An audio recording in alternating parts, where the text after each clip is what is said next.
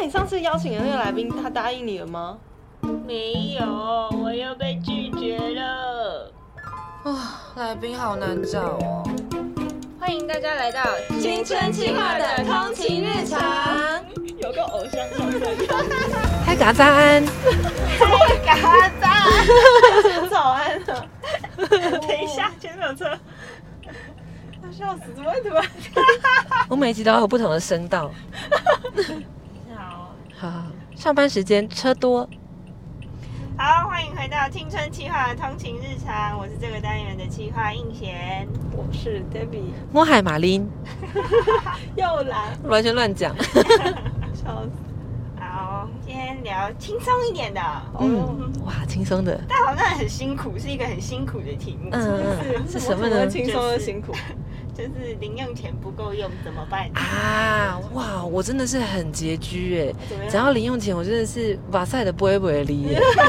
真的，我记得我高中的时候很可怜，嗯那时候高中。高二、高三要，哎、应该是高三吧，要晚自习，所以都会留在学校，然后晚餐要自理。然后那个时候我一个月可能二十天要在学校晚自习吧，但我一个月的零用钱只有一千块。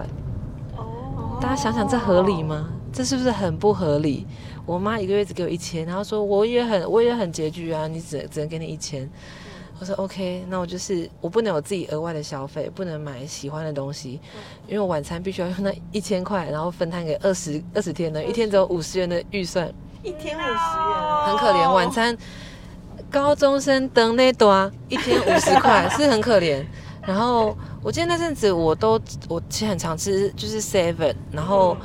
关东煮，关东煮汤加到爆，然后加一两个东西，然后再一颗茶叶蛋之类的，嗯嗯，很可怜。太辛苦了。但是因为其实其实晚自习结束后回到家，还是会有食物吃了，那就是那段时间要要忍一下。嗯对啊然后后来我我阿姨就看见状觉得很可怜，她也会再给我同等的价格，所以会变成一个月有两千块的预算，就好一点。哦对啊，嗯，要好一点。谢谢阿姨。对啊，啊，我妈真好小气哦，一天五十块其实也很难呢，真的很难呢。超难的，因为你现在比如说买个什么便当，就真的会超过五十，一。定会啊，就现在哪有是五十块可以吃到便当？真的没没错然后可能那时候可能呃维林饭包有一些店可能还有一些比较便宜的哦，不不，就面啊，嗯那种嗯，就有可能五十块嗯。干面但三十是你就是要想办法，就是好好利用那五十块没。错，那会有因为这样子的状况，就比如说可能同学约出去干嘛的，就不敢去这样吗？我记得我高中的时候，我真的是没有什么社交生活，因为就是没钱就不能出去玩，嗯交通，然后吃东西，然后嗯有时候可能出门你还要打理自己，就是那也是都是钱，所以就以前真的很宅。嗯，对啊，我我所以，我印象中我高中真的没有什么社交生活，嗯，是上大学之后才，可能我自己打工赚钱之后才比较可以丰富一点自己的人生。对啊，我好像也是这样。嗯嗯就有时候会觉得啊，这样子要去要钱，然后他就说啊，你是要去玩，然后就会觉得对，母后艺术也很难说出口。对啊对，然后所以之后自己去打工之后，就开始有一些存钱，手头上比较充裕的时候，就比较就比较多这种就是玩乐的部分。对啊，所以我觉得这样子好像也是另外一种，就是训练自己好好使用那个金钱。如何在有限的资源下做做出最大效益的选择。没错，对啊，我不知道因为像现在自己赚钱之后，真的会对于钱就是比较没那么在乎，就会觉得好，就是小时候在可能吃东西、买东西都会选择最便宜的，但长大之后会变成说我想要选我喜欢的，嗯就那个那个选择东西的第一个念头会不一样。啊感谢自己经济能力有成长。那今天来宾是谁呢？今天来宾是那个号称演艺界最会存钱的人，啊，谁谁谁啊？谁呀？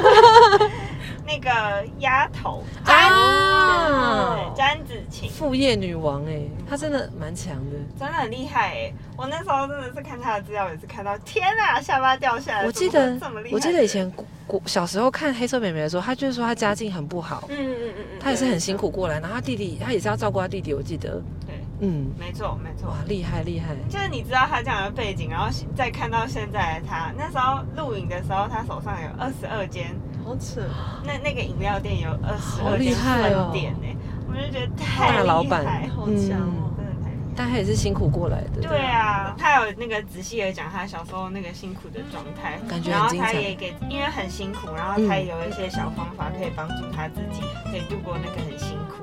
然后那个故事也超级可爱，我超级喜欢。哇，这个真的蛮赞的。对啊，对呀、就赶快来听听看。好，好，零用钱不够用的时候，到底该怎么办呢？你是会去跟爸妈争取，还是每天吃泡面，还是想着要去打工呢？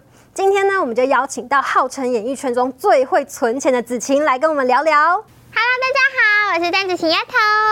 号称演艺圈最会存钱，这是真的吗？对，因为我其实从小都非常喜欢，就是存钱，已经是养成一个习惯了。我们这边呢，就有一个网友的问题，我们先一起来看一下。他说啊，觉得自己的零用钱真的好少哦，每个月花在交通跟吃饭就没啦。嗯我也只是吃学餐跟便利商店呐、那现在上高中之后，常常会想跟同学一起出去玩，或是同学生日要一起送礼物。可是这个时候零用钱根本就不够用真啊的，对，感觉朋友也不想找我了。嗯，每次想说跟爸妈另外拿钱，都会被骂说乱花钱。可是我就真的只是吃饭跟搭公车就不够了啊！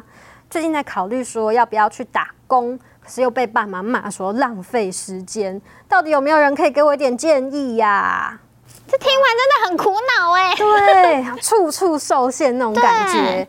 现在子晴已经是老板等级了，但是你以前国高中的时候有类似同学这样的经验吗？其实我以前我觉得我更惨，因为最一开始我是完全没有零用钱的，可能去福利社也都没有钱可以买东西，所以后来我就是跟妈妈说拜托拜托，真的是千百多万拜托，最后就是妥协。妈妈说一天给我十块钱，十块，你说对国中、高国中、中的时候十块钱，十块钱到底可以买些什么、啊？十块钱很少，对不对？对啊真的有时候你在福利社就想要买个饮料，可能说八块以前的饮料，就就瞬间只剩两块。你有想过说跟妈妈 就再争取一下，说是不是可以调整到三十啊、五十之类的吗？没有，因为我算是单亲家庭，所以当然妈妈养小两个小朋友很辛苦，就也不敢再跟妈妈要这个。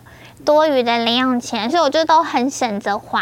比如说，可能三四天存了一个四十块，然后我就会可能跟朋友可以去一次素食店，或者朋友生日可能会需要买一点礼物或什么的，所以那时候我就可能好这个月我就不吃便当，就把那个营养午餐费，比如说一个月可能六百块钱，我就把它拿下来，然后就不订那个营养午餐，但是中午可能就吃别人的卤蛋啊、分为只鸡腿啊，就是这样子去吃那个中餐。但那时候就是很努力，比如说一个月可能那多那六百块，然后我就可以帮自己买个生日礼物，然后或者是比如说朋友生日聚会也可以一起出去。那你那时候有想过说，除了省钱之外，有想过要开源吗？比如说嗯去打工啊、赚钱等等的。有，我那时候有打工，通常是十六岁才能真就真真的工作嘛。那那时候十四岁，我等于是去我很常去的小吃摊，然后跟阿姨说拜托拜托，让我来帮忙。那不用给我正常就是工作的时薪，但是他就让我在店里就是可以 all all you can eat，、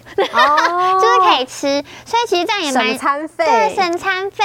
那时候可能比如说一个礼拜，然后就是存到一千块，我觉得天哪，我是富翁，我居然自己赚钱赚到一千块。你还记得第一次拿到一千块的时候，你怎么花吗？你会开始就哎呀买很多东西吗？没有哎、因为我发现我以前就是在开始打工之前会，哦看同学用很好的铅笔盒，啊我也想要买，或者别人用很厉害的自动铅对，笔，那个时候那个时候很厉害了。好想要买，可是你你根本没有那个钱。然后，但是当我自己存到那一千块的时候，我觉得天哪，这一千块好神圣，我根本就舍不得花。自己赚来的时候，你就会开始真的比较会去想说，到底哎买什么好，然后要怎么使用，对不对？那时候很流行邮购，就是一个邮购本，打开里面有好多什么贴纸啊，然后还有什么那个明星卡、啊，然后是一些什么很可爱的那个橡皮擦，同学都会哦这圈起来啊，谁要买加一加一，然后那个转变是我发现，我每次看到那邮购本的时候，我一点。都不兴奋，他们就说哦，我要买这个贴纸十张。我说你为什么需要这么多贴纸？然后同学觉得，哎、你很烦呢，我就是想买贴纸。对，对，可是因为我的钱是我自己赚来的，我要买那个贴纸，可能十张要五块，我就哈，这十张贴纸要五块，但这五块可以让我获得什么？大家可能现在年轻人会觉得哦，买什么球鞋很厉害，但是你穿什么鞋你都可以走得很好，嗯而只是差在那个鞋是不是大家都想要，所以导致你也想要。所以我从以前就是你比如说邮购本或是那种很厉害的铅笔盒，大家都想要。一开始想要是你你也买不到，但你还是会想看。对可是当我其实是有能力买了，可是我知道我根本不需要这些东西，嗯就变成我的物欲也降低了，会觉得那铅笔盒算什么？就是觉得根本不需要用到了。会看不只是想要，而是看自己需要什么，可以让自己变得更好。对，像我很多同学哦，喜欢什么铅笔盒，回去跟爸爸妈妈讲，他就有了。可是铅笔盒会一直出，一直出，一直出，他一直在换。可是其实它就是装一样的笔啊，你一直花的这个钱，因为不是你花的，你也没有感觉。所以我觉得，当真的自己赚钱的时候，会更珍惜自己拥有的赚来的钱。不过有时候很难呢、那个想要、想要、想要，我真的很想要的意念真的很大，或是我那个羡慕别人有，我也好想要有的声音很大很大，大到我没有办法消除。这状况该怎么办呢、我觉得，不然就是你把自己变成一个跟别人与众不同的人，这件事情我觉得很有用。比如说，我以前因为家境不好，我就会很常问自己，为什么？为什么我出生在这种家庭？为什么我的生活不能就是像同其他同学这么幸福？嗯然后那时候有一件事情，我觉得让我可以这么乐观。就那时候我常常觉得，天哪，我一定是就是女主角，因为那时候的一些偶像剧啊，或者一些什么那时候很流行日剧，全部都是女主角，都是很辛苦。对然后之后就比如说麻雀变凤凰。对，我就觉得天哪，所以我现在的辛苦没关系，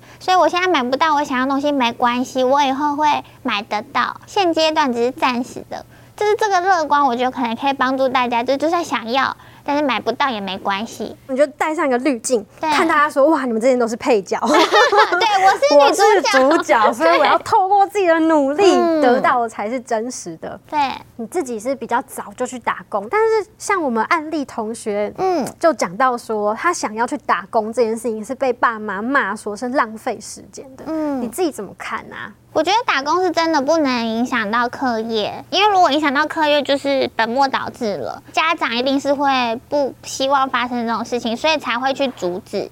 但如果你真的把你的课业都做好了，其实家长不太可能会阻止你，因为你做的事情是帮助你成长。你去打工一定是成长，没有任何的工作是你去了以后没有学习到任何东西。一定是会学到。，对，所以如果同学就是有想要打工的话，还不确定到底该怎么办，我觉得就是你要自己评估。像那时候我就是很知道我。书念的没有很好，我再念，我可能出去就是一个普通的工作。可是如果呢，比如说我那时候想说，如果我可以开一家店，那我现在提早出来打工，我越早获得技能，我越早可以创业。你会不会担心说你特别去赚钱，可是害得人际关系变差，或者同学不找你？那时候有这样子的问题，就是我其实已经是在打工了，但其实很多同学都还是没有打工，所以他们很常下课啊，或是放暑假就会一起出去聚会。对，那我参加的很少，所以就变得我跟他们越来越没话题。我有点后悔，我那时候没有常常跟同学聚会，然后就是失去了那个关系，所以蛮可惜的。那时候印象很深刻一次，就是因为那时候素食店窗户都很大，落地窗那种，所以我在接弟弟回家的时候，经过的时候就看到他们今天有聚会，可是没有找我。天哪，就那个一扇玻璃窗，间隔两个世界。我就在对面马路看着他们在那边吃薯条啊，吃的很开心，然后你就觉得你被隔绝在外，这真的是第一次，我觉得我被排挤。可是其实有时候那个心态其实是自己造成的，其实他们没有排挤你。对对我后来才知道，同学是因为知道我的状况。那我也不能去，他们就也没有问，所以不是真的为了排挤而排挤。是你自己主动会去跟同学沟通，说我的状况现在是这样，还是其实同学们自己很善解人意，了解你的状况，大家就是也默默的就不再多讲。我那时候都是很直接明白的讲，毕竟有时候可能去 KTV 或者是结束后要去什么汤姆熊玩，其实都是很花钱的。对，那就变成，比如说吃饭的时候，不是我点的，我就会算得很清楚。我今天只有吃意大利面呢，我没有点奶茶，所以我不能跟你们平分。因为我那时候算是清寒家庭，所以每次可能开学，老师会说哦，清寒他家庭的同学要记得什么填单什么，所以班上同学都知道我的家境一定是不好，所以才会是清寒，所以我不能参与同学的一些活动，他们其实都可以理解，所以不会有排挤的问题。那如果你家不是清寒，可是家境也没有到很好，可以老是跟同学出去什么？我觉得就是很直接跟同学说啊，不好意思，因为我没有零用钱，或者是我零用钱很少，没有办法每次都跟你们出去。我觉得同学知道你的状况，其实也是会体谅你的，不用觉得因为自己不如人，然后你就不敢讲。其实是应该说出来的，因为你不说，同学不知道，只会觉得，呃，他好难相处，他为什么都不来？而且不说的时候，如果像刚那样子，我说，哦，我不付奶茶钱哦，那大家会觉得，哎，他好小气哦。可是如果你先说，大家都知道你的状况，他们只会觉得，嗯，他是节俭，他不会觉得你小气。虽然是很好的朋友，但有时候真的还是要沟通一下。对，如果再选一次，就回到高中那个时间，你会做出不一样的决定吗？就是不要花那么多时间在打工。多花点时间跟同学相处。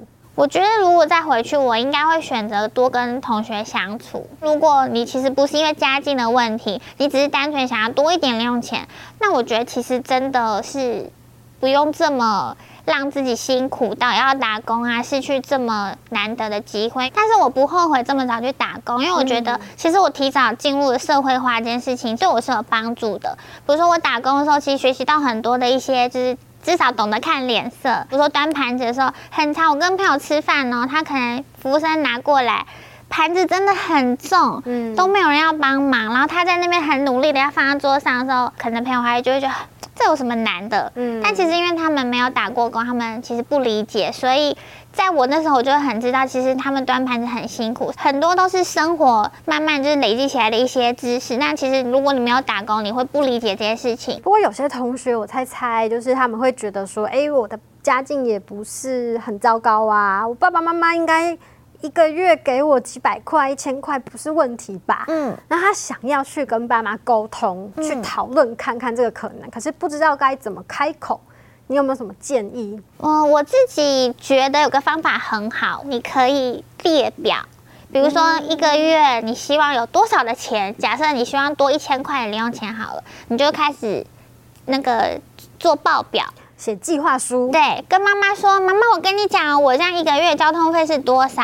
然后其实现在我帮你省钱，因为不是说我办了什么活动，或悠游卡储值多少，还可以变多少，就是去找一些现在可能有的优惠，写一个计划书。这有点像是在说服那个投资客跟金主的概念。那因为很多爸妈不愿意给你零用钱，就是觉得你就是会乱花，对，你就是买你喜欢的东西啊。那这时候你就是要写很清楚的报表。我觉得这个想法蛮好的，因为很多时候我们都会觉得说我要爸妈就给我啊，可是爸妈确实就会觉得说你现在没有办法让我放心把这笔钱给你。可是如果你写这个计划书，你可以让爸妈安心的说这笔钱你将怎么使用。对，今天很谢谢子晴，别忘了订阅青春发言人的频道，我们下次见喽，拜拜。